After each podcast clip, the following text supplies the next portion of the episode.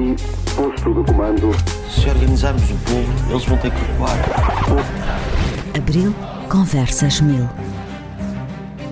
Olá a todos, seja bem-vindo quem vier por bem. Este é o Abril Conversas Mil, um podcast feito para conversarmos sobre Abril, sobre as nossas vidas, sobre o nosso futuro. Um, hoje temos connosco a Anabela Mota Ribeiro, temos connosco o Manuel João Vieira. Obrigado por terem vindo uh, e por aceitarem o nosso convite. Eu ia começar Obrigado, por convidar-vos a apresentarem-se, uh, talvez começando pela Anabela. Obrigada pelo convite, antes de mais. Uh, então, o meu nome é Anabela da Mota Ribeiro, é mesmo só isto. Anabela, nome próprio, Mota, nome da mãe, Ribeiro, nome do pai. Isto é importante para mim porque houve um momento na minha adolescência em que eu uh, me compreendi como uh, cidadã deste país uh, machista, cidadã desta sociedade patriarcal em que a mulher é muitas vezes eclipsada e o seu lugar, até no nome dos filhos, fica escondido, fica omisso. Não é? Então eu passei a usar o nome da minha mãe e isso passou a ser uma afirmação uh, do meu feminismo. Eu ainda não tinha, aos 13 anos, uh, palavras para dizer isto tudo, mas tinha pelo menos essa inquietação uh, acerca do lugar da mulher uh, uh, na sociedade a partir daquilo que eu observava. e eu nasci em 1971 numa aldeia e mudei-me aos seis anos para Vila Real, onde vivi até aos 20, mais ou menos. Um, e, e, esta compreensão do lugar de origem foi muito importante para mim também, uh, para me situar politicamente. Um, eu só tenho memória de mim em liberdade, tendo nascido em outubro de 71, uh, mas uh, nesse tempo Trás-os-Montes ficava muito para lá dos montes, portanto era muito mais difícil chegar uh, ao litoral. a Lisboa eu acho que vim a primeira vez quando já tinha oito anos, mas uma das memórias mais fortes da minha infância é ir ao Porto quando era preciso ir ao especialista e demorávamos quatro horas a fazer 100 eh, km, porque íamos pelo Marão Antigo. Portanto, esse isolamento. E estamos a falar de uma cidade que era capital de província, não é? Uh, como, então, como então se dizia e como era, uh, que fará uh, se eu vivesse numa aldeia e, portanto, num lugar muito mais recôndito. então, isto já situa muito, de facto, aquele Portugal em que eu, em que eu cresci. Mas o que é que eu posso dizer assim também desde Portugal? Uh, é que eu sou uma filha da escola pública e o meu percurso uh, não seria o mesmo se eu tivesse crescido em ditadura. e o curso da minha vida e da minha família mudou muito por causa da Revolução. os meus pais são pessoas de esquerda, sempre votaram à esquerda uh, politizados, uh, em especial o meu pai, mas a minha mãe também uh, a votar sempre. Uh, os dois com uma instrução básica e os meus avós analfabetos. E eu trago isto, e eu sou aluna de doutoramento, eu trago isto também para uh, falar do que são estes 50 anos e para dizer que estes saltos geracionais, estas mudanças tão significativas na vida das pessoas aconteceram por causa do 25 de Abril. Portanto, nesta nesta descrição acho que já trouxe assim algumas coisas sobre as quais podemos falar e depois sou jornalista, escritora e programadora cultural e é isso que eu no essencial faço para ganhar a vida. Temos já aí muita coisa para Sim. conversar, muitas Sim. pistas que uh, vamos recuperar já a seguir. Eu, entretanto, convidava o Manuel João Vieira a apresentar-se também, para quem não o conhecesse. Sim, eu, pronto, o meu nome é, aliás, dentro do contexto, do, do contexto uh, mais ou menos aflorado pela Anabela, eu diria que, que sou uh, Manuel João Granés, uh, Ataí de Pires, porque ia buscar os nomes das minhas avós e, portanto, o Vieira do meu pai. Acho, não sei se os espanhóis não, não têm uh, tudo por via materna. Portanto, seria, teríamos nomes com, diferentes se fôssemos espanhóis. Mas, uh, pronto, eu nasci em 62 e, portanto, tive, tenho alguma consciência do que era o mundo uh, pré-25 de Abril. Nasci no hospital particular, depois vivi com os meus pais até um ano e meio na Estrela, depois vivi sempre em Campo de Rico. Mas tinha uma relação uh, constante com a província e com os meus avós, porque o meu avô era de Santiago de Cacém, da origem de São Bartolomeu da Serra, e o meu outro avô, precisamente, era da Nelha ao pé de Vidago, e de comboio, houve uma altura em que se demorava 12 horas a chegar lá acima, uhum. porque ia-se pela linha da Régua, depois ia-se pela, pela linha do Corgo. A linha do Corgo era uma via estreita e dizia-se que as pessoas saíam para apanhar uvas e iam apanhar Sim. o comboio na outra curva e aquilo era, parecia o faroeste, deitava nesse fumo. E portanto era, era um. Houve uma altura em que o único carro que havia na aldeia era um carocha preto do padre. Uhum. Eram coisas assim, era outro tempo. Portanto, eu, o que eu acho mesmo é que eu cheguei a, a ter um, ser testemunha de, de um tipo. Um, de sociedade, uh, sobretudo lá em cima, uh, ainda pós-medieval. Uma coisa. carros de bois, não sei quê, pagar a seco ao molhado, essas coisas todas. O meu avô era professor, mas como era, era contra o regime, a certa altura era republicano, foi obrigado a estar longe da, da mulher que também era, também era professora, da minha avó Joana e é engraçado que o meu avô, depois de 25 de Abril, resolveu ficar ferozmente anticomunista. E quando foi procurar o partido mais anticomunista de todos, não era o CDS, mas sim o AOC, o partido do Castelo. E então grande parte da, da aldeia votou no AOC. Isso não interessa. Pronto, de qualquer maneira, eu pronto, vivia em Lisboa e, e Lisboa era um bocado a aldeia do Nodi, com pidos nas esquinas uma espécie da, aldeia nórdica com espíritos nas esquinas e tal. E como tinha uma tia que, que era professora no Liceu Francês, eu escapei ao sistema de ensino público português até, até o exame da quarta classe.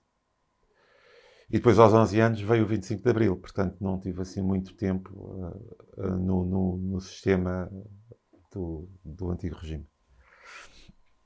Uh, bem, tenho, tenho memórias engraçadas dessa época, do que era aquele bairro. Vivi sempre em Campo de nessa época, que mudou uh, de uma forma estarrecedora desde então. E é de Campo de essas primeiras memórias são de Campo de do, do 25 de Abril, daquela época dos 11 anos, de, uh, já, na, já após o fim da, da é, quarta classe. Não é? é assim, o, a minha mãe e o meu padrasto, assim como o meu pai que estava que estava em Londres, não sei o quê, uh, eram, eram de esquerda e eram contra o regime. Uh, eu, eu lembro-me de ter umas, umas conversas com o meu avô sobre a guerra do Vietnã, que eu, eu conversava com o meu avô e o meu avô só se ria, o meu avô Gonçalves. Ainda antes do 25 de Abril? Antes do 25 de Abril, lembro-me do golpe das Caldas, que tinha uma coisa que é ah, o Barcelo tem uma spínola entalada na garganta. Que era uma coisa assim. Foi um golpe anterior. E, portanto, falava-se disso, as pessoas eram ativamente políticas, acho que as pessoas tinham basicamente um, um grande bicho-papão contra o qual se confrontar, tudo era muito claro. Era o adversário, era muito claro. E isso facilitava, eh, obviamente que, que, que, o, que o, regime era, era, brutal, mas isso facilitava a reação ao próprio regime. Havia outra clareza. Isto é, não existia uh, uh, aquele tipo de, de nevoeiro do poder que existe hoje em dia, de, de anonimato, quase anonimato da, das grandes forças económicas que, e, e, políticas que existem hoje em dia. Aquilo era pão, pão, queijo, queijo, e isso facilitava muito a vida a quem queria ter uma oposição e pronto. E basicamente as pessoas discutiam isso, achavam engraçado, não sei o quê. É, lá em Vila Real, já numa uh, infância de, após o 25 de Abril, Uhum. porque o 25 de Abril ap- aparecia lá em pano de fundo, no meio da- dos brinquedos e, e da papa, e então, mais tarde, eh, crescer num país que estava a libertar-se. Essa memória do eh, ouvir falar no 25 de Abril, ouvir falar no que acontecia, surge mais ou menos quando? Eh, há uma. Lembras eu acho que surge com a é que- Papa, ainda que eu não me lembre, ainda que eu não me lembre, ah, obviamente, ahm, ah, disso com a Papa. Ou seja, a minha mãe sempre definiu o 25 de Abril assim. O 25 de Abril foi o que trouxe o pai para casa. O meu pai esteve na guerra colonial. ah, o meu irmão é de julho de 70, portanto, nós, nós somos muito, muito próximos. Significa que o meu pai, como muitos homens da sua geração, ah, foi para a guerra deixando aqui mulher e filhos. Não é? E eu acho que isso é uma cicatriz que ainda não está completamente resolvida na sociedade portuguesa. E essa marca da, da guerra colonial, ah, o medo dos que ficaram cá, o medo dos que estavam lá e, e, e os traumas ah, ah, que, que, que não foram, que não foram resolvidos. não é? E, e, portanto, o meu pai não estava quando eu comecei a andar, o meu pai não estava quando eu comecei a falar. não é? Ah, a minha mãe escrevia aerogramas ah, e toda a minha infância, já depois com uma consciência de mim e com o meu pai cá, está cheia das fotografias. Uhum. As fotografias que a minha mãe mandava com os dois filhos, íamos ao fotógrafo, portanto, é é de facto outro tempo. Ah, As E pessoas iam ao um fotógrafo, ritual. claro, as pessoas iam ao fotógrafo tirar fotografias ah, com normalmente um cenário por detrás. A minha mãe escrevia no verso da fotografia ah, em nosso nome, portanto, para o meu papá, e, e essas fotografias iam em momentos especiais. E depois as fotografias que o meu pai mandava de lá, essas fotografias do mato, estas fotografias com, com, ah, com angolanos. Ah, portanto, não só fotografias de situações militares e da caserna, mas também fotografias com ah, ah, as pessoas que supostamente ah, estes, estes pobres desgraçados que eram mobilizados iam atacar. N- quer dizer, não só supostamente atacavam mesmo, não é? A desgraça, a desgraça é essa. Ah, E daí o 25 de Abril ter sido aquilo que trouxe o fim da guerra, trouxe a paz E, e, portanto- trouxe os nossos pais. Exatamente, e portanto eu ouvi a minha mãe sempre a contar isto. E, e, e essa é uma memória muito viva para mim, e essa é a primeira associação que eu continuo a fazer quando penso ah, no 25 de Abril. Ahm, só muito mais tarde, já vivendo aqui em Lisboa, é que eu passei a, a desfilar na Avenida no 25 de Abril, em Vila Real, naquele tempo. Não, não, não se fazia a festa no dia 25 de Abril. Eu fui a alguns comícios com, com os meus pais, mas, mas pouco, até porque era um- uma região muito, muito PSD. ahm, e ser do PS era mais ou menos como ser comunista. Aliás, eu lembro-me que uma vizinha do resto do chão era CDU e lembro-me dela exibir um autocolante a dizer CDU e era das poucas pessoas que eu conhecia que exibiam um, um autocolante CDU. Provavelmente em, ainda em com uma abelhinha, com os favos de mel, Isso já não, isso já não, isso já não me lembro. os primeiros Ahm, tempos. sim. Mas essa construção, digamos assim, e eu estou a dizer construção porque foi eh, eh, há o operário em construção e há a mulher em construção. E a mulher Sim. em construção, firmando-se em, em- em valores eh, de afirmação de igualdade, e eu sou Sim. mulher e tenho o nome da minha mãe. Isso terá sido numa afirmação um bocado em contracorrente ou eh, inspirada também em tempos que podiam ser ou não mais propícios a isso? Eu acho que as duas coisas. Eu acho que foi contracorrente, porque era ainda muito visível, é ainda muito visível esse, esse machismo na, na, na, na sociedade. Ah, mas, mas eh, se não fosse este tempo de mudança, ah, em que os lugares estão a ser eh, reconstruídos, ah, não teria tido possibilidade de exprimir isso que parecia uma rebeldia adolescente. Pronto. Ah, mas, mas eu acho é que o país mudou todo tanto. Ah, mas o lugar das mulheres e o lugar das crianças uh, mercê da construção do Estado Social, foram aqueles que, de uma maneira mais uh, notória, uh, se transformaram assim logo nos primeiros anos depois, do, depois do 25 de Abril. E mesmo não sendo fácil e não sendo tudo igual, há ainda assim razões de confiança e, e, de valorização quando nós vemos por exemplo, na escola, por exemplo, eh, nos, nos mais novos, nos, na juventude, eh, continuar e reafirmar desses, desses valores. Eu acho que isso até nos podia levar para uma das coisas que nós desafiamos os nossos convidados nas conversas do Abril Conversas Mil, desafiamos e convidamos a que possam trazer um objeto uhum. que, que tenha em si próprio uma relação, na uhum. vossa ideia, com com a ideia do 25 de Abril e, e do que podem uh, trazer por aí. Uh, e, e, eu gostava de, então, convidar então, a que pudesses mostrar o objeto que nos trouxeste. Então, o objeto que eu trouxe é um cravo de papel que foi feito pelos alunos uh, da Escola Secundária Camilo Castelo Branco, em Vila Real, que é uma aluna, que é uma escola que eu frequentei. E quando eu lancei o primeiro livro, Os Filhos da Madrugada, que transcreve o programa de televisão uh, que, eu, que eu fiz e vou fazer uh, no próximo ano, uh, 2024, na RTP3, coincidindo com os 50 anos do 25 de Abril e desta forma terminando essa série.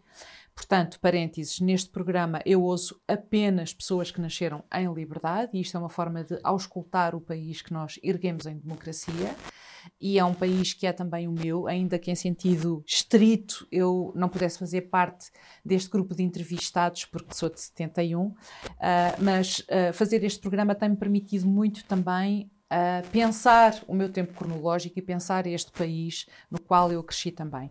Então, quando saiu o primeiro livro, em novembro de 21, Uh, eu fui uh, à escola onde andei apresentar esse livro.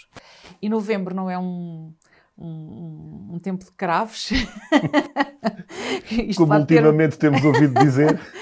Bom, mas, mas, os, mas, os, mas os miúdos fizeram cravos de papel e eu achei isto uma coisa uh, maravilhosa. Portanto, eu trouxe isto porque isto, isto diz muita coisa. Isto é a minha raiz isto é a escola pública sem a qual o meu percurso teria sido outro.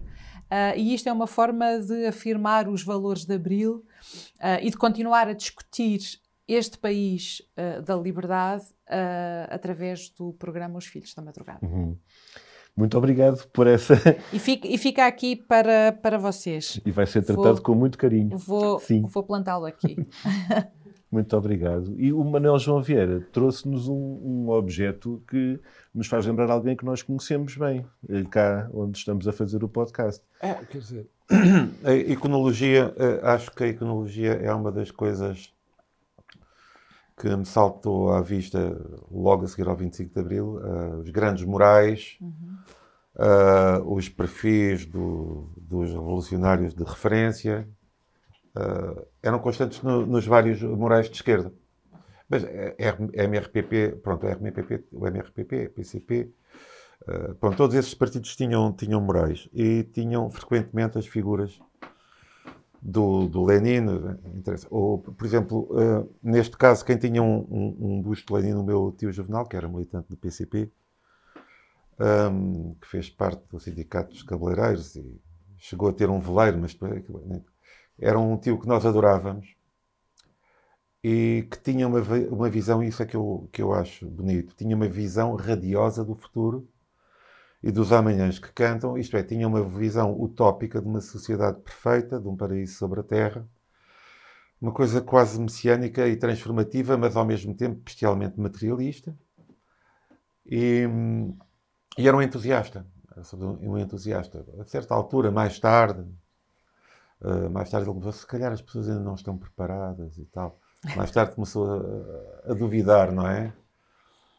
Mas basicamente eu acho que isso é, é, muito importante. O entusiasmo, o entusiasmo com, com uma utopia, com uma fraternidade, uma coisa tipo Revolução Francesa e que eu senti profundamente, não no dia 25 de Abril, porque isso lembro-me de dos meus pais e amigos estarem a ouvir a rádio às tantas da manhã e não sei o quê, não se dormir, depois parei-me em casa de uma amiga e depois eu tive a fechar a janela, fiz, a, fiz uma cicatriz deste tamanho, tenho, que ainda tenho. Depois fui para o hospital, não sei o quê. No dia Enquanto- 25 de Abril. No dia, enquanto os 74. outros foram, foram para o Carmo, foram não sei o quê. Fizeram umas fotografias muito giras, por causa lá de cima de, um- de uma varanda. De qualquer maneira, hum, eu acho que havia, agora pensando posteriormente, a esta utopia de um mundo perfeito no futuro, ah, ah, que se realizava no momento, por exemplo, do- da primeira manifestação do, do 1 de maio.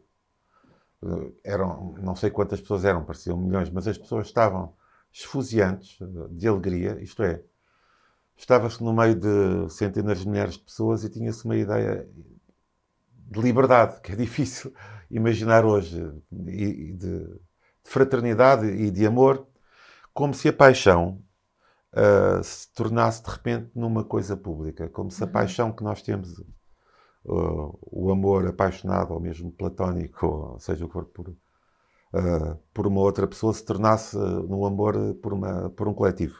Portanto, havia eh, essa parte que não é totalmente racional e que é muito importante ah, de entusiasmo.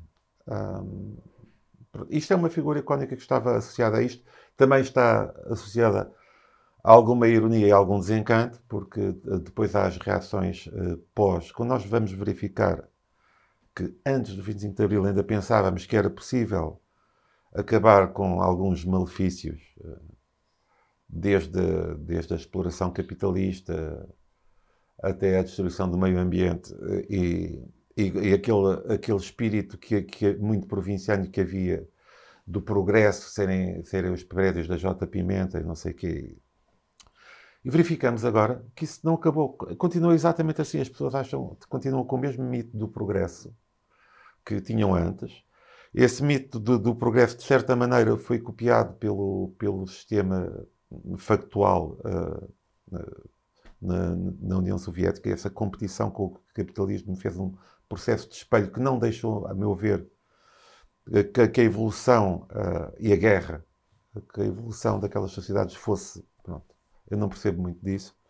Mas, de qualquer maneira, o, o que é importante aqui também é que havia uma utopia do outro lado, do lado da direita. Do Portugal ultramarino, ah, em que as pessoas do, do Algarve até ao Minho, em que os- to- eram todos muito felizes e Portugal. Dá- Portanto, aquilo também havia uma. Não era um, havia um mundo perfeito assim infantil também, do ponto de vista do fascismo. E depois havia a realidade. Uh, tenho muitos familiares que foram basicamente presos pela PIDE, tiveram, tiveram na prisão. Tenho o meu primo Carlitos e eu- ficaram bastante perturbados com, com a guerra do ultramar. Viviam, estavam num quartel. O meu, o meu primo Carlos estava num quartel que fazia parte de um, de um, de um eixo, com, mais um quartel de um lado e outro do outro, e os outros estavam sempre a ser atacados, e eles estavam sempre na iminência de ser atacados e nunca eram atacados. E as pessoas desenvolveram ali, não é só a parte física, mas desenvolveram ali. A guerra é uma coisa, é uma coisa terrível. E, portanto, eh, e, e tenho, e tenho outra, outra memória que é eh, contemporânea um, um pouco pós 25 de Abril, que é as pessoas que fugiram ou que passaram eh, lá na aldeia, porque aquilo é muito perto da, da fronteira da Galiza, através do Tâmega, eh, foram para a Espanha, de Espanha, Pirineus, não sei o quê, foram a salto.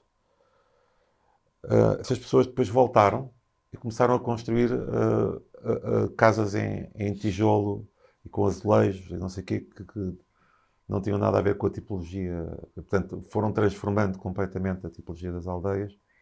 Portanto, eu lembro-me de todas essas tra- transformações eh, que existiram com, com alguma acuidade. Pronto. E, e lembro-me da minha tia, tal que, que estava a dar aulas a determinada altura no Liceu Francês, a me mostrar ali eh, discos do José Afonso, aquela canção Le Déserteur do, do Boris Vian, essas coisas todas. Essa, essa minha tia, a minha tia Malinha, mostrou imensas coisas desse género. Enfim, muito Certo. antes, De antes certa forma, a- própria ideia da paz, é? do fim da guerra colonial, a ideia da liberdade, eh, nesse tempo seria uma utopia e a questão é transformar a utopia em projeto, não é? E, e a forma como nós conseguimos passar da utopia ao projeto, do projeto à construção, E o 25 de Abril, o próprio processo revolucionário, até com todas as suas contradições, eh, significou um pouco isso da própria liberdade em construção e em conquista, não é? Foi isso que, que, que tu observaste, que tu sentiste? Não, isso eu senti. Senti claramente no, no 1 de maio e senti nas pessoas, na energia, de repente, das pessoas. Porque aquela coisa do amordaçado era um bocado como. Havia uma energia, já antes do 25 de Abril, que estava a transbordar e transbordou nessa ocasião. Agora podemos verificar quais foram as circunstâncias exatas que levaram a que o MFA uh, fizesse, e não se sabia bem o que é, no que é que aquilo ia dar, não é? Pai, pois aquilo teve origem uh, em, também em descontentamentos dos militares, não é? Não, não, não vou. Mas correspondeu a um desejo real. Relacionado sentido por toda a sociedade, é? pelo menos aqui embaixo, lá em cima, não sei. No norte, eh, acho que as pessoas ainda ficaram durante algum tempo. Aquilo era muito dominado pelos padres. Uhum. E houve algumas zonas em que o 25 de Abril não, não se percebeu muito bem. O meu pai fez parte de um, daqueles, daquelas brigadas de dinamização cultural uh, do MFA e a certa altura conta-me que estavam entrados os montes, Bragança, um sítio assim, e que foram para lá com um daqueles grupos de teatro livre, de, todos nus e não sei quê, fazerem performance e não sei quê, no meio da, da aldeia das pessoas. Estavam com os bois da, da, Idade Média e tal, não sei o quê, e os padres, não sei o quê, vá de retro. Que era, era um choque brutal, não é? Portanto, hum. as coisas também não foram feitas, parece-me, em determinados casos, não foram feitas com muita com muita, digamos, cautela, com, com algum. Pronto, as coisas foram feitas assim, de uma maneira entusiástica. Uhum. De, de hum, facto. Mas não havia guião, não é? Ou seja, olhamos, para, olhamos para trás Sim. e vemos aquilo que foi construído, aquilo Sim. que foi desbravado, não havia um guião e havia uh, uma liberdade que se aprendia, não é? Que se Sim. ganhava. Eu gosto, eu gosto dessa frase, uma liberdade que se aprendia. Estava, estava a, a ouvir o, o Manel João e a reconhecer Uh, algumas das imagens e movimentos. A imagem do carocha preto do padre como único carro da aldeia, os carros de, boi, uh, de bois, o teatro. eu mesma, miúda de 8 anos, 10 anos, entrei numa peça de teatro do, do Lorca, a Sapateira Prodigiosa, e eu acho que era um tempo em que se começava também a experimentar qualquer coisa. Mas aquilo que me parece mais gritante uh, na experiência que nós os dois temos do 25 de Abril é que 11 anos já faz muita diferença. Portanto, tu tinhas 11 anos e, e eu tinha 3. Não é? E, portanto, a memória que tu tens é, é já uh, uma coisa uh, arrumada e, e articulada. Uh, e eu não, é uma memória enviesada, mas, sobretudo, aquilo que se passou na grande cidade e depois aquilo que se passou no interior, uh, há uma distância muito grande. É engraçado porque eu, eu quando tinha três, Sim. quando tinha três, eu vivia com, com um primo e, e, a minha avó e essa tal tia. Eu lembro que as coisas que eu me lembro é eu e o meu primo estávamos a escavar o estuque da, da casa porque achávamos que íamos encontrar a garota do tesouro. E ficávamos muito chateados quando demos com o tijolo Lembro-me que havia uma senhora lá embaixo que, que trocava revistas, Sim. Eh, revistas cheiras aos quadradinhos, e de irmos à tabacaria, que era de um senhor que era fadista, que era o Manuel Fernandes, creio eu. Não era o Manuel Fernandes, era. E que íamos comprar um maço de tabaco para a avó e tínhamos em troco uh, dois repassados de meio tostão. Uh, e, e, coisas assim do género. Pá, e lembro-me daquilo ser um sítio que tinha, tinha o pão de um lado e, e nas traseiras o leite, coisas assim, mas era uma criança. Né? E, factualmente, aos três anos, não me lembro de muito mais nada do que, uhum. do que isso. Agora, quando nós pensamos na, naquilo, e, e, tu há pouco falavas, uh, o, o que eu andei para aqui chegar, não é? Uhum, assim, claro. O que eu andei para aqui chegar, o que foi a escola pública, o que foi, o que se alcançou uh, e, e o que se perdeu pelo caminho também, em relação a, à tal liberdade e a propósito de arte e a propósito de, de criação artística. Uh, nós, uh, nós temos uh, sempre a memória também do que foi a construção da Constituição da República enquanto projeto de Abril. É? Abril transformado de utopia em projeto e em projeto de país, pelos uhum. valores e pelo, pelo, país que nós queremos ser. Não é? Um, o artigo 42 da Constituição da República diz muito simplesmente que é livre a criação intelectual, artística e científica, e esta liberdade, ponto 2, esta liberdade compreende o direito à invenção, produção e divulgação da obra científica, literária ou artística, incluindo a proteção legal dos direitos de autor. Uh, a Anabela Mota Ribeiro é, é jornalista e, e escritora. O, o, Manuel João Vieira, é, é, além da música, mais pessoas se lembram dele por aí, é artista plástico, é professor.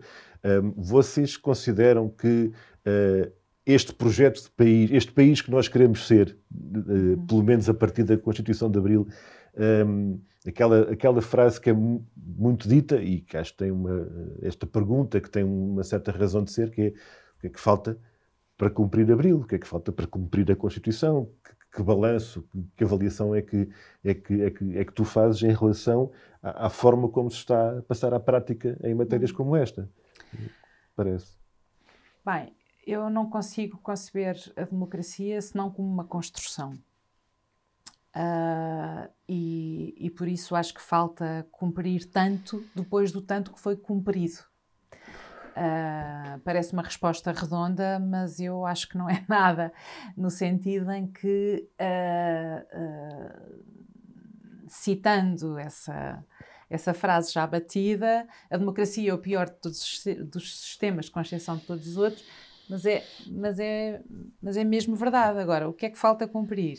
Vamos à, à canção do Sérgio Godinho: a paz, o pão, a educação, a saúde, a habitação. Habitação, seguramente, falta, falta cumprir.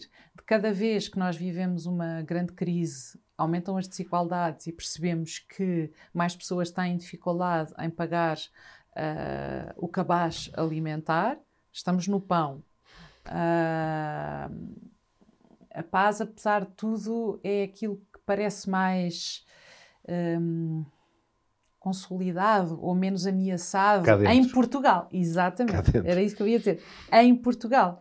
Mas, uh, agora, abrindo um bocadinho, uh, eu penso que muitas pessoas da minha geração uh, não eram especialmente politizadas porque até 2001 era como se o mundo uh, fosse um lugar estanque, sem grandes fraturas. E depois a seguir veio a crise do Lehman Brothers e, e, e no meio disto algumas guerras na Europa. E nos últimos dois anos, uh, de uma maneira inimaginável, uh, duas guerras tão perto de nós. E, e isto implica-nos cada vez mais na construção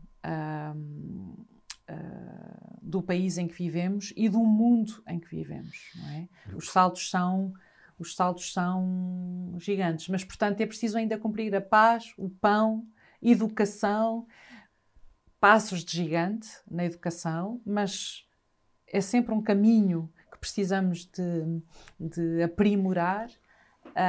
Um, e, e eu, eu gosto de pensar que um, Uh, é quando isto está mais ameaçado, e está, que nós temos de estar mais, uh, não só vigilantes, não só atentos, mas mais empenhados.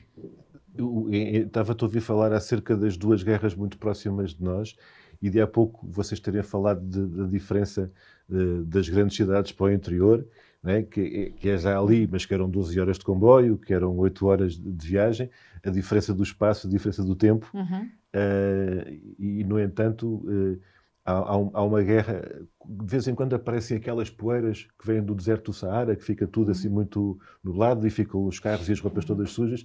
Está ali a acontecer uma guerra no Saara Ocidental, uma ocupação que dura uhum. há, há, há, tantos anos. Um, e falamos tão pouco disso e é que está mais perto de nós, está uhum. mais perto do que certas uh, cidades do norte de Espanha.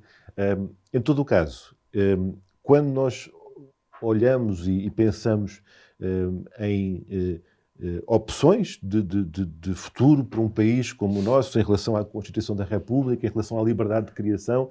Um, eu gostava, eu gostava de te ouvir também em relação a esta matéria daquilo que é o que nós alcançamos, o que nós temos hoje, uh, possamos ter perdido pelo caminho.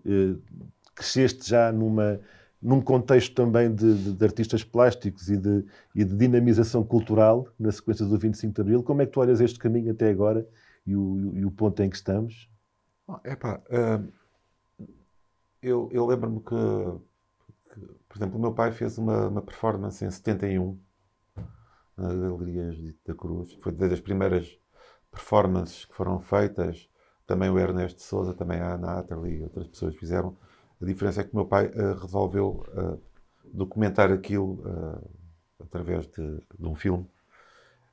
e também a forma como ele fez. Mas ele lutava contra, contra, para já, um gosto dominante eh, que era predominantemente figurativo. Não sei. Portanto, havia aqui uma questão. É? Era muito complicado estabelecer ali a arte moderna e, e nós em Portugal, historicamente, íamos sempre. Ah, o que se faz lá fora e, e cá dentro e lá fora e não sei o que, havia sempre aquela coisa.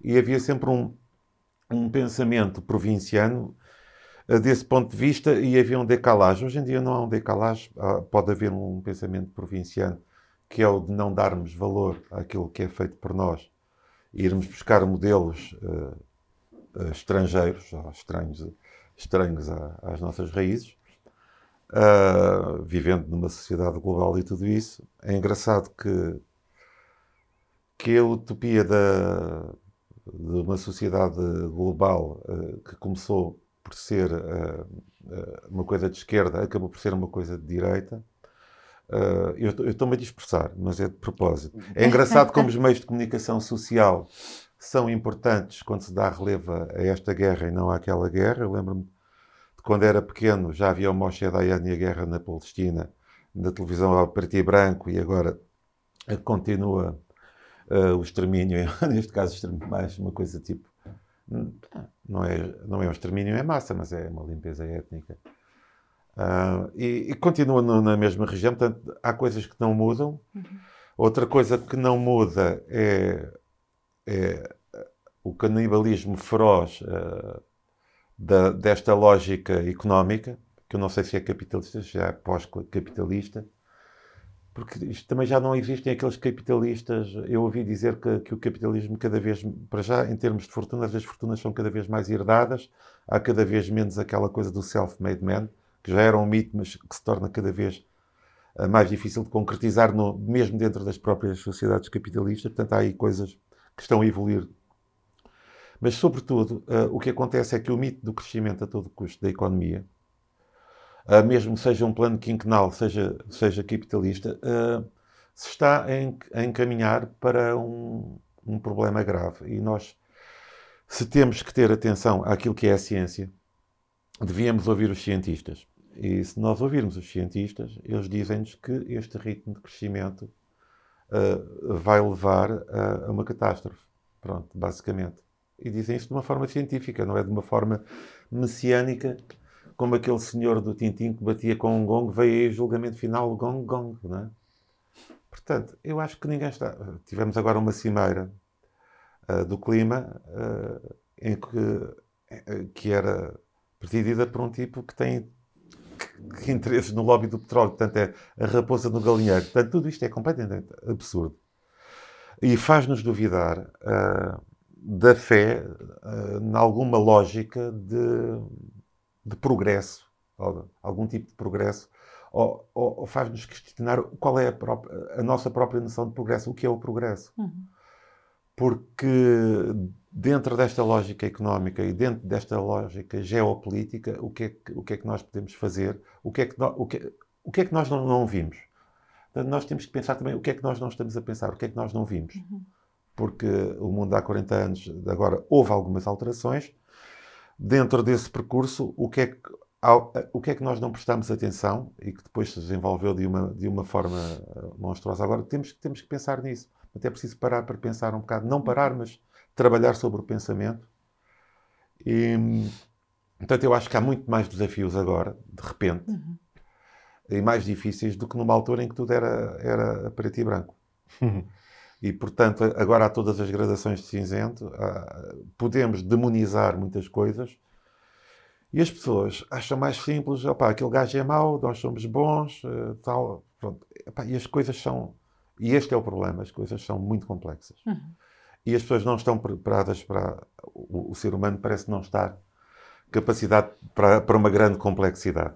E, e isso também não sei se cientificamente se é verdade ou não, mas há que pensar ne- neste tipo. Se nós estamos preparados, por exemplo, nós agora temos aqui um, um partido que é um partido que volta a, entusiasmar as pessoas de certa maneira numa visão a preto e branco, dos maus e dos bons, dos ciganos, disto, daquilo, tal, que é uma coisa simplista, que também foi utilizada pela esquerda.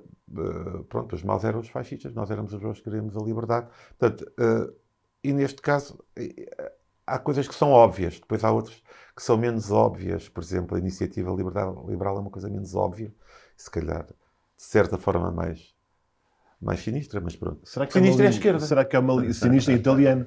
Será que é uma linguagem dominante que está a criar espaço para o, o regresso daquilo que parecia, ou para alguns de nós, eh, relativamente eh, arrumado no, no sítio próprio, que é o caixote do lixo, digamos assim. Uhum. Um, haverá uma, digamos, uma linguagem dominante que, que criminaliza as lutas e a resistência, que, que- que glorifica a ideia do nós contra eles, eh, porque, na verdade, aquela coisa de Ah. conhece o teu inimigo, Uhum. a gente nunca se pode esquecer, mas eh, esta, esta ideia de eh, quase colocar como proscritos todos os que possam convergir para uma, para uma alternativa, para um, para um futuro diferente, que no fundo é, é o espírito que nos trouxe à construção eh, de, de Portugal de Abril, não é? Sim, nós vivemos eh, tempos eh, sombrios, perigosos. Eu gosto de citar eh, uma intervenção de Sofia de Mello Breiner na Assembleia Constituinte em 1975. Ahm, diz mais ou menos assim: hão de perguntar-me porque é que é importante numa altura em que é preciso construir tudo, é preciso construir hospitais, é preciso construir escolas, é preciso Saneamento básico. construir eh, saneamento básico, eh, estradas. Ahm, porque é que é importante investir na cultura? E a resposta que ela deu foi: é porque somos seres de cultura que somos capazes de fazer a revolução. E porque a cultura não pode ser um- uma coisa de privilegiados, uma coisa a que só alguns têm acesso. Mas, sobretudo, esta frase é porque somos seres de cultura que somos capazes da revolução. É uma frase que me acompanha, que me ilumina, ah, porque eu vejo aqui um, um sentido crítico e uma capacidade de pensar criticamente as coisas, que é talvez a maneira mais eficaz de lidar com esse manicaísmo, com esse preto e branco, de absorver e dirimir a, a complexidade ah, das coisas. Um- uma das coisas que caracterizam o nosso, o nosso tempo é esta velocidade da informação, esta instantaneidade da informação e esta alteração do paradigma da comunicação. Nós hoje deixamos de ser, hoje, sobretudo desde a massificação da internet e das redes sociais, deixamos de ser apenas receptores de informação para passar a ser também potencialmente cada um de nós emissores a partir do nosso canal no Instagram, no Facebook, no Twitter, emissores uh, de comunicação. Portanto, a maneira como nós comunicamos, como consumimos informação e emitimos uh, uh, informação, mudou radicalmente. Uh, e há aqui também uma velocidade e instantaneidade que perturbaram muito uh, tu, todo este modelo de comunicação. Quer dizer, hoje o que importa é reagir, estamos todos muito mais reativos e sem esse tempo de maturar as coisas e de pensar na complexidade das coisas. Então, eu acho que estamos aqui muito embrulhados, isto é uma coisa muito, muito complicada, que depois serve muito os populismos. Um, e por isso vemos de uma forma cada vez mais densa estas, estas nuvens, um, e por isso também, como eu há pouco uh, dizia, eu acho que precisamos de estar mais atentos e mais empenhados agora uh, mais comprometidos com a, com a coisa pública, porque justamente parece que tudo agora está uh, a deslizar para este preto e branco, para este bons e maus, uh, ladrões corruptos de um lado, oportunistas do outro lado, os explorados de sempre. Uh, e eu acho, eu acho que há sempre matizes. E de certa forma, essa, essa, essa estruturação de uma de uma suposta capacidade de expressão que todos nós, teoricamente, teríamos a partir das redes sociais, eh, sempre apelando à individualização uhum. do contacto, mas que é profundamente ilusório, digo eu, porque aquela ideia de que eu estou a comunicar para o mundo inteiro dizendo aquilo que me vai na alma neste momento, depois acaba por ser encaminhado na própria capacidade de alcance que essas comunicações têm. E as pessoas podem pensar muitas vezes que estão a partilhar com o mundo inteiro e depois o alcance é o que é.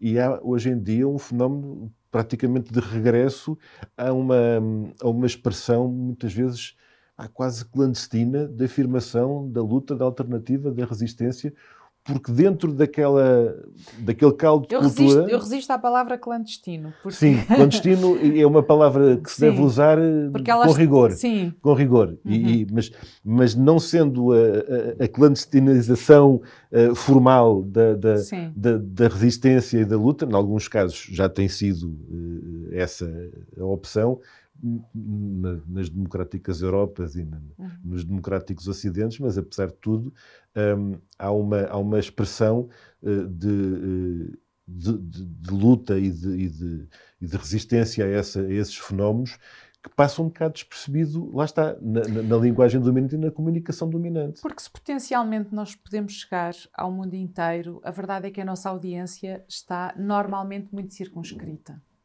É essa a questão. Uh, mas eu gostava de trazer aqui uma, uma coisa que eu acho que marca muito uh, estes tempos e que é o grande negócio são os dados. Hum. Uh, mais do que aquilo que nós veiculamos quando nos manifestamos, o problema é o mapeamento que nós deixamos de quem somos e dos nossos passos e a forma como isso é canibalizado pelo, pelo, pelo poder económico, não é? e político. Basta pensar o que é que o Bolsonaro fez, o Trump, mas o Bolsonaro e o Brasil são um, um, um território e um sujeito político que eu, que eu, que eu conheço melhor.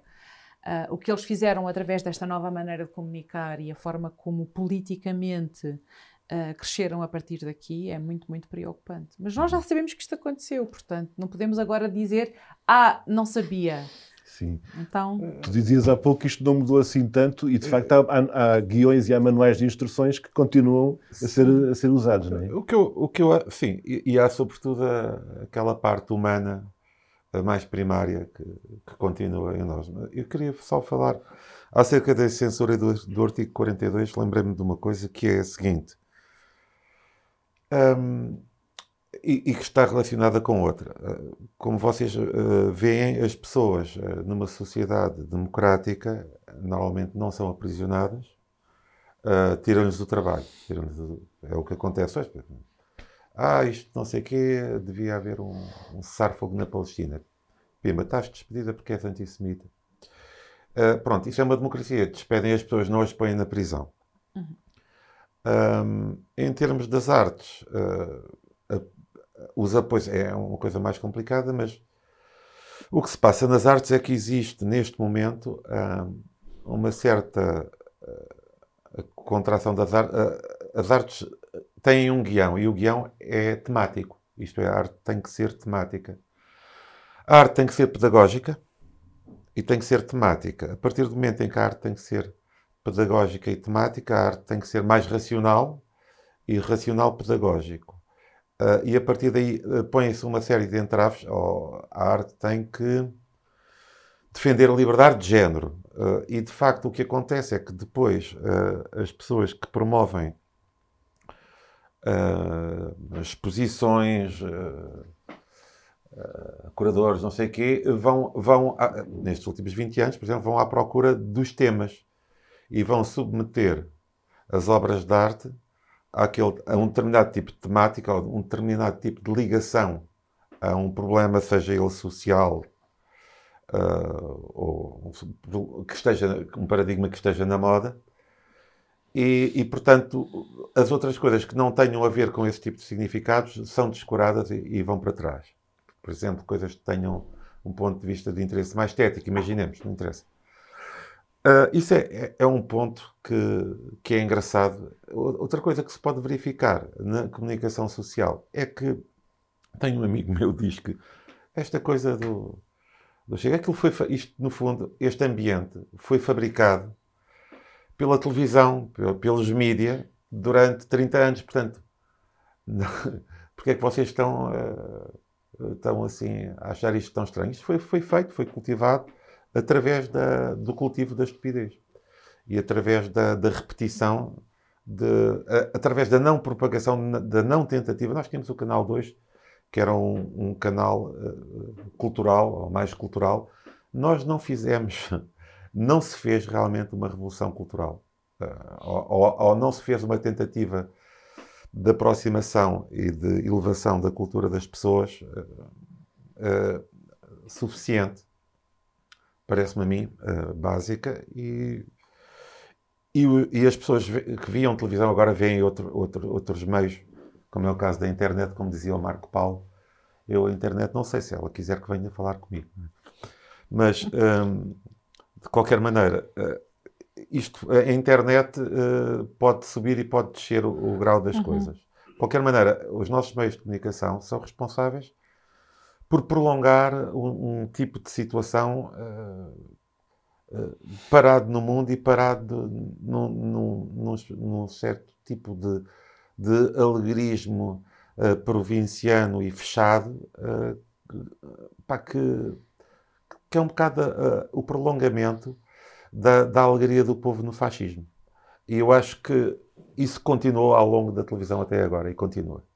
Entretanto, nós e, temos, e... entretanto, nós temos uh, esse, essa, esse discurso dominante, essa linguagem dominante, se calhar esse dispositivo dominante de, de, uh, de controle, se calhar. Uh, e hoje, com dinâmicas de comunicação alternativa, média alternativos, lutas que se propagam através de, de outras redes, mas há coisas, como tu dizias há pouco, há coisas que não mudam e uma delas é a luta e, e também, seguramente, a forma de fazer uh, agitar e chegar mais longe essa luta. Eu acho que é uma coisa. Eu gostava de vos oferecer uma coisa que tenho aqui uh, e que temos também oferecido aos nossos convidados no nosso podcast do Abril Conversas Mil, que é um testemunho das lutas que se faziam e da forma como clandestinamente se propagavam e davam a conhecer, um, ehm, que é precisamente o a primeira página do jornal Avante da semana em que vocês nasceram.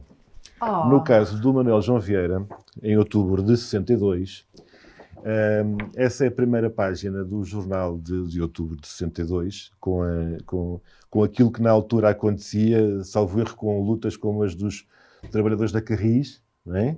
Uh, e mais tarde, os tais 10 anos que fazem muita diferença, ou quase, uh, em, abril de 70, em outubro de 71, eh, com a, a, primeira página do Avante dessa semana que eu ofereço à, à Anabela um, ehm, e, que tem, e que tem um testemunho também, um relato das coisas que iam acontecendo por aí.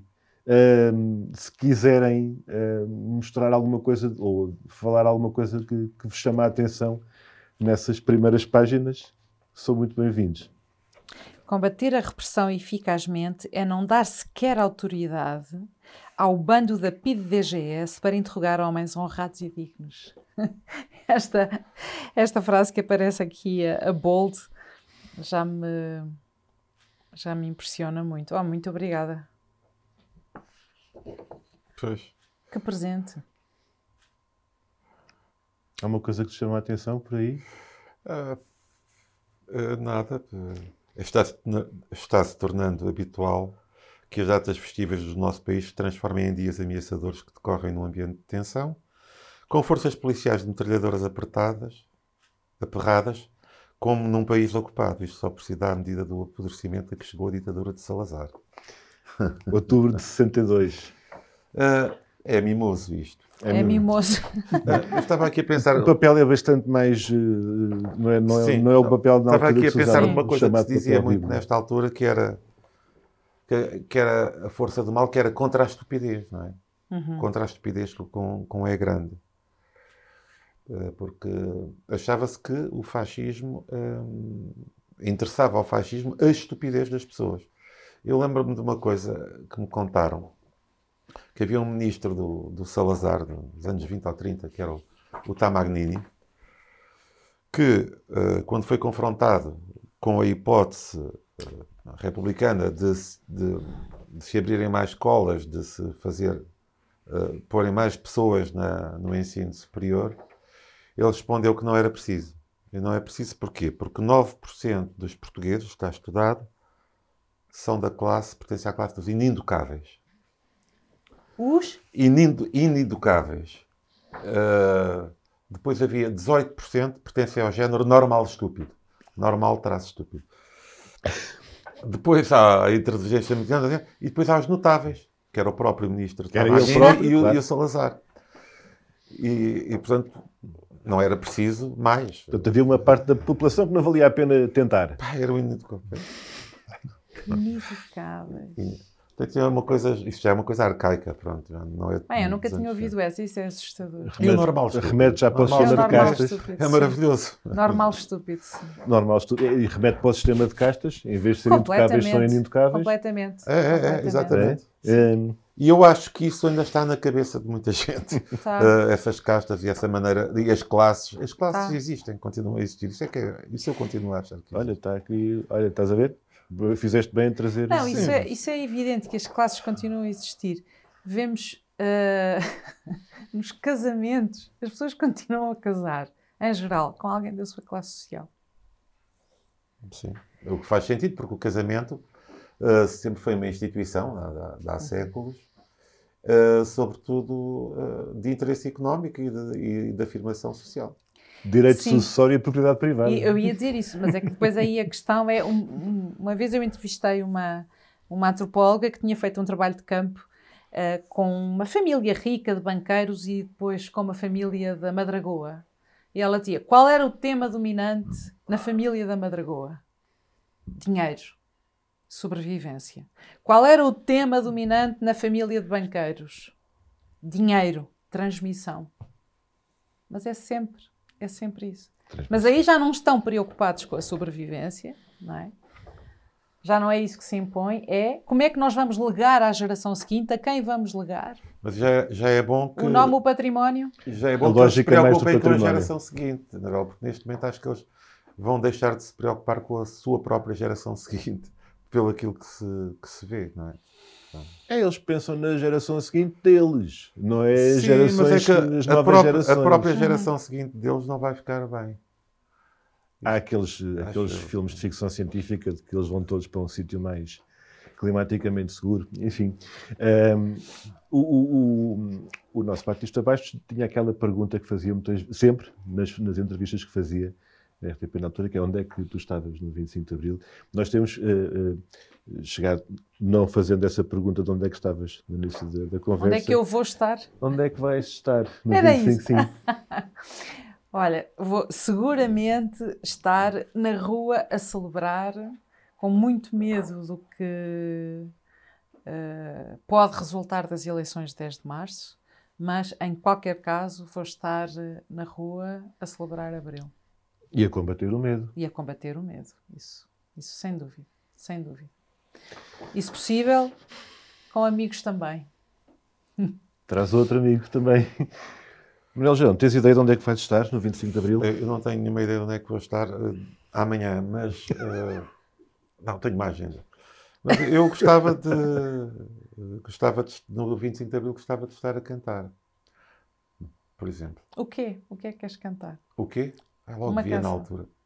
Há muita coisa, há muita coisa para Sim. cantar. Nós temos, eh, aliás, só de, de herança de, de cantautores, eh, tipos fenomenais como José Afonso e José Mário, há coisas incríveis. Sim.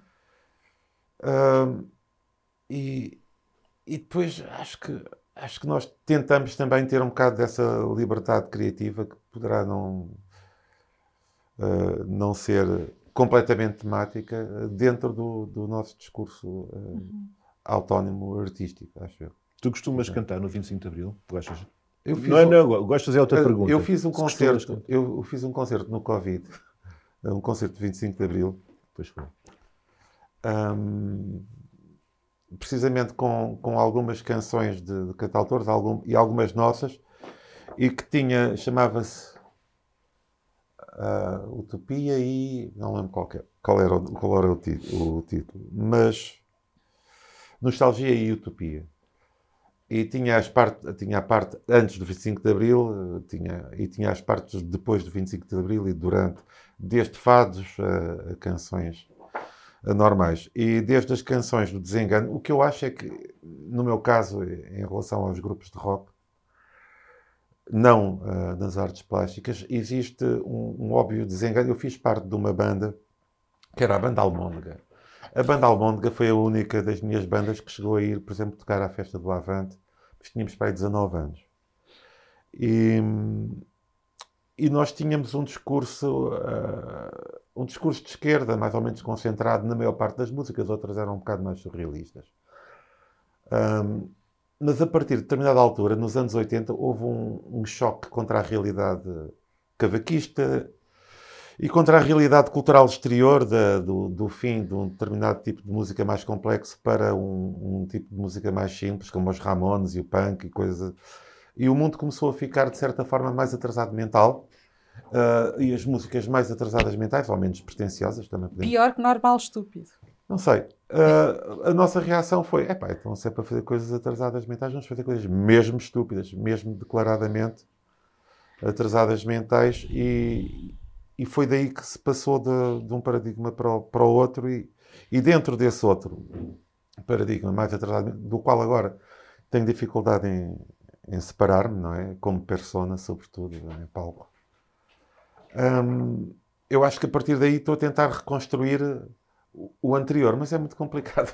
muito complicado para construir a partir de, de, ruínas e desconstruções, mas é possível. Se houve coisa que nos ensinaste é que és capaz de fazer muitas personas e conjugar muitos, muitos registros, até na música, principalmente. Sobretudo não gratas. Não é? um, há um, uma. Pronto, falaste na festa do Avante, também eh, este ano eh, particularmente dedicada uh, à, à, celebração dos 50 anos do, do 25 de Abril, um, onde, onde vocês vão estar no 25 de Abril. Espero que seja também na, onde nos encontrarmos, no, uhum. na, na, na, na, rua, na, celebração do 25 de Abril e a cantar. E a cantar com o Manuel João Vieira. Entretanto, uh, em, em, em setembro, 6, 7 e 8 de setembro, eu gostava muito de vos encontrar aqui, que é na Festa do Avante, e gostava de vos oferecer um, estas entradas ah. EP para a Festa do Avante. E, na tua agenda que tens ali, não te esqueças de pôr esta data, 6, 7 e 8 de setembro. Gostava muito de vos encontrar por lá. Eu não vou vender isto a ninguém. Não, não, não. muito bem. Olha, eu quero dizer que a primeira vez que eu fui à Festa do Avante, isto é uma das maiores honras da minha vida, fui com o Domingos Abrantes e a Conceição Matos. E, portanto, já posso morrer. E vais encontrá-los E agora, lá, exatamente. É... E agora vou lá em setembro e vou encontrá-los, portanto. Muito bem. Muito um, obrigada. Queremos, uh, espero que nos encontremos por lá. Uh, Vemo-nos lá certamente. Um, para já foi, foi um gosto conversar, conversar convosco e recebermos no nosso Obrigada, podcast eu. Abril Conversas Mil. Cá estaremos para noutras uh, celebrações e lutas uh, continuar o, o, o, a projetar os valores e o espírito uh, da, da, Revolução e da, e da construção do, do, do, Portugal de Abril. Muito obrigado por terem vindo, Anabela. Muito obrigado. Um prazer. Nós, João, obrigado pelo um convite. Obrigado. Epá, e eu desejo-vos uh, as melhores felicidades e, e pronto, e isto, é, as maiores complexidades já existem. Essas já estão, a luta continua.